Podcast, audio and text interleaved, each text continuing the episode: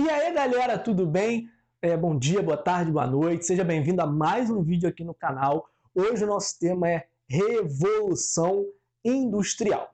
Logo aqui de começo, eu já vou te lançar um questionamento. A Revolução Industrial, ela é um grande processo que ainda estaria acontecendo dividido em fases, ou ela é, ou ela é, no caso, são vários processos distintos. Eu prefiro a primeira visão e eu vou explicar por quê. Porque essa primeira visão, é, essa, cada uma dessas fases estaria atrelada a avanços tecnológicos que cada uma dessas fases apresenta. É, quando a gente fala, por exemplo, da terceira revolução industrial, que seria o que a gente está vivendo hoje, a fase que a gente está vivendo hoje, ela está ligada a, principalmente à tecnologia da informação e como a tecnologia da informação auxilia e revoluciona é, a produção industrial. A segunda revolução industrial, espero que os geógrafos não me matem a partir de eu estar falando isso aqui, é uma revolução que está muito mais ligada aos combustíveis, né? Que você usa para mover as máquinas.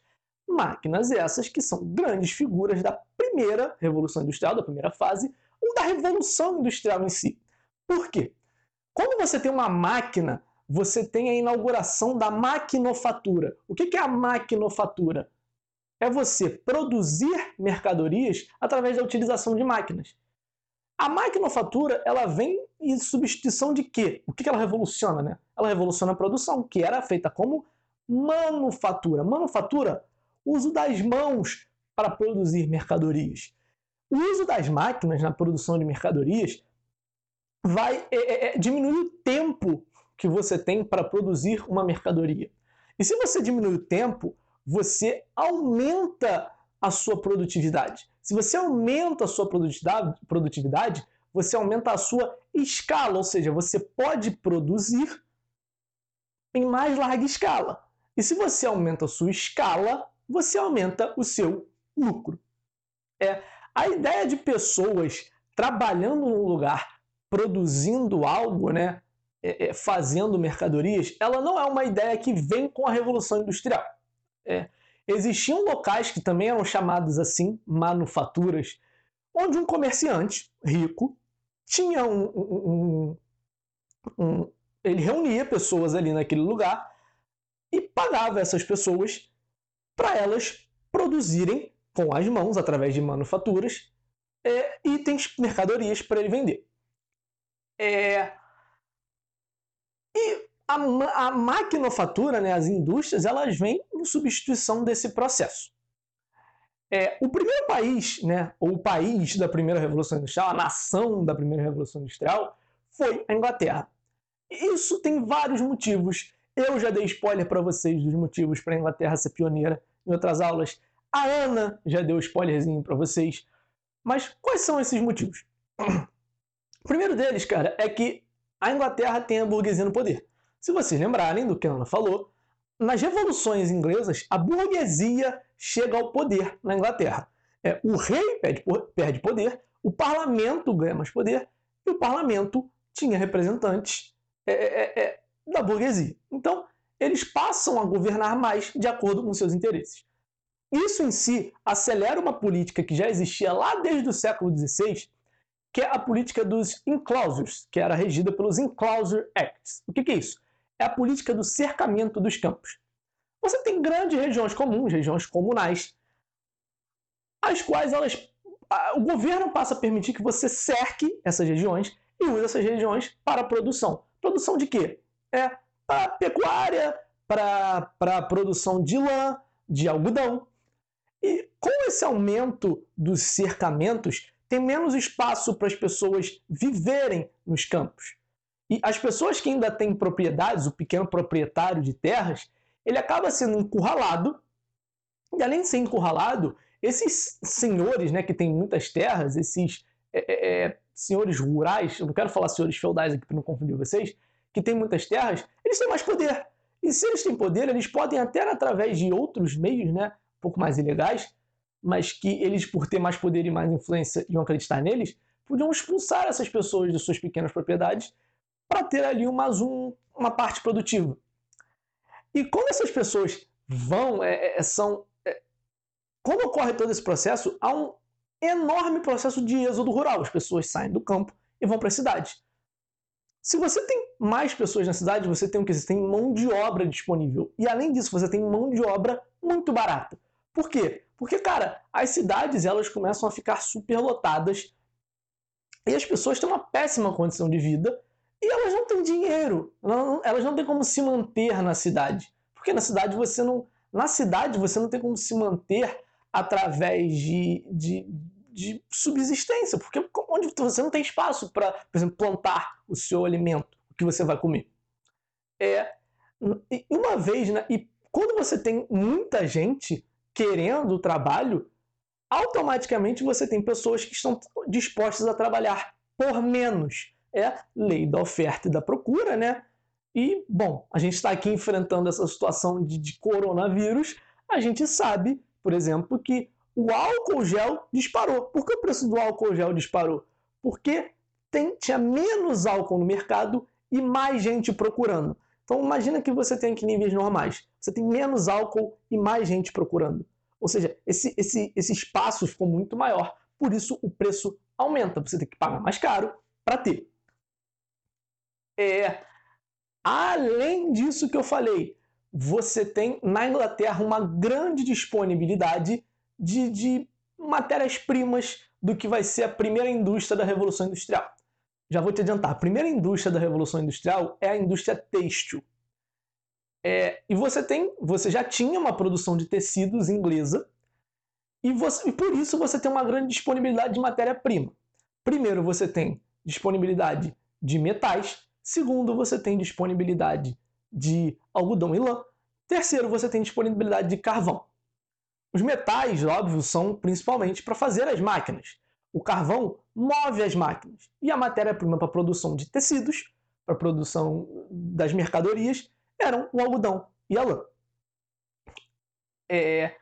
Além disso, a Inglaterra tinha uma posição geográfica privilegiada. Vocês têm que lembrar que a Inglaterra já fazia comércio pelos mares. A Inglaterra fortalece muito a sua marinha lá com o que Ana falou do Oliver Cromwell, com os atos de navegação. E isso permitiu à Inglaterra ter uma, uma expansão muito grande dos seus horizontes de comércio.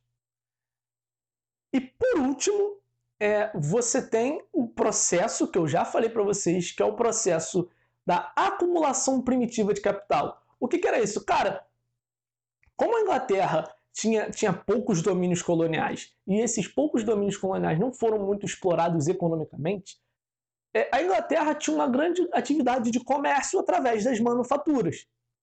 É, muito, comercializavam muitos tecidos com os espanhóis, com os portugueses, por motivos que eu já falei lá nas aulas de mercantilismo. Se quiser saber mais um pouquinho, volta lá. É, e como eu falei para vocês, o ouro das Américas, né, o ouro que os portugueses ganharam, o ouro que os espanhóis acharam, ele foi basicamente para os cofres dos ingleses e ajudaram a Inglaterra a fazer a Revolução Industrial, porque você tinha é, é, é, capitais disponíveis para esse tipo de investimento. E aí, eu já tinha adiantado para vocês, a primeira grande indústria é a indústria têxtil. Como é que funcionava, assim, falando bem leigamente, como é que funcionava a produção de tecidos? Você tinha a lã bruta, você tinha que primeiro desfiar essa lã, né, transformar essa lã em fios, e a partir desses fios você, faz, você tece é, os tecidos. É, o, quais são as primeiras máquinas exatamente que a, surgem? São é, as máquinas de fiar e as máquinas de tecer. A primeira pega essa lã e transforma em fio, a segunda pega esse fio e transforma em tecidos. É, quais são as grandes consequências da Revolução Industrial? É, primeiro, a gente pode falar sobre a, a utilização agora em larga escala, né, em maior escala, do trabalho assalariado, porque, bom, você está na cidade. Você não tem como vou lá pagar em forma de trabalho e eu vou ganhar o quê? Comida? Não, né? você não tem aqui uma produção de alimentos. Não tem mais aquela lógica feudal.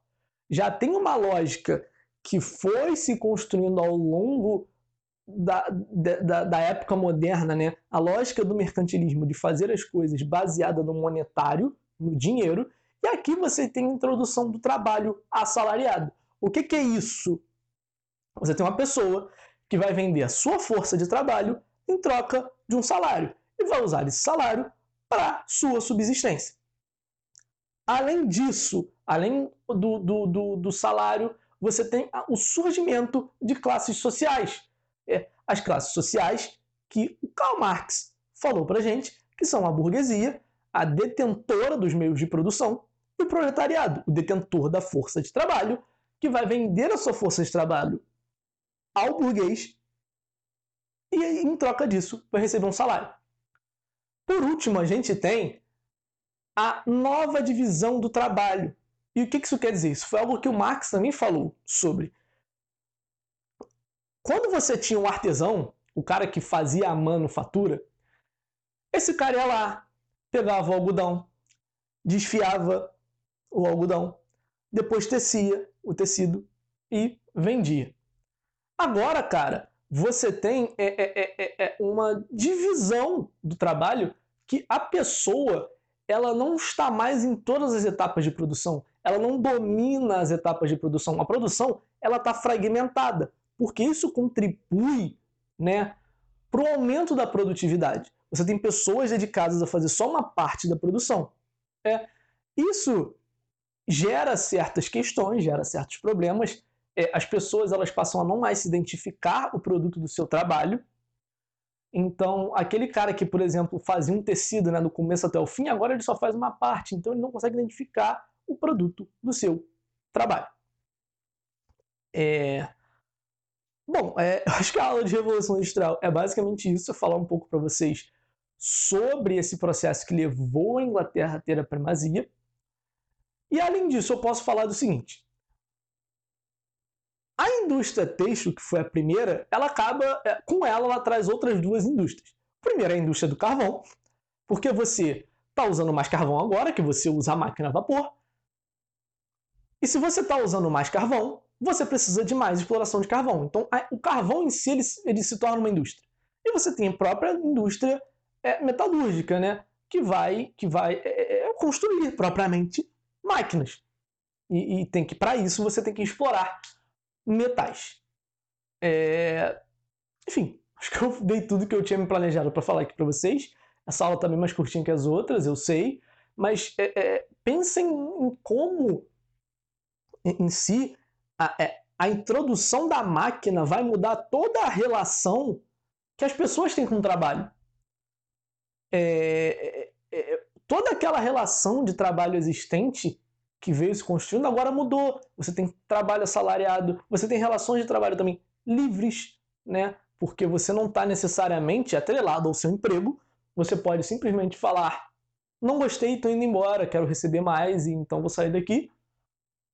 E o seu patrão não pode te proibir de fazer isso, entende? É, reflitam, reflitam sobre o quanto é, é, é, a introdução da máquina no processo produtivo não causa uma revolução e o quanto os países que demoraram mais a fazer essa revolução não sofreram com, com, com um atraso econômico. Tá bom? É, valeu, galera. Qualquer dúvida, qualquer coisa, sugestão, comenta aí. Se você está no YouTube, está ouvindo podcast, Segue a gente lá no Instagram, se tiver dúvida, faz a pergunta por lá, chama a gente no direct que a gente vai estar sempre aqui para responder as dúvidas de vocês. Valeu, galera? Beijão, abraço, até a próxima aula.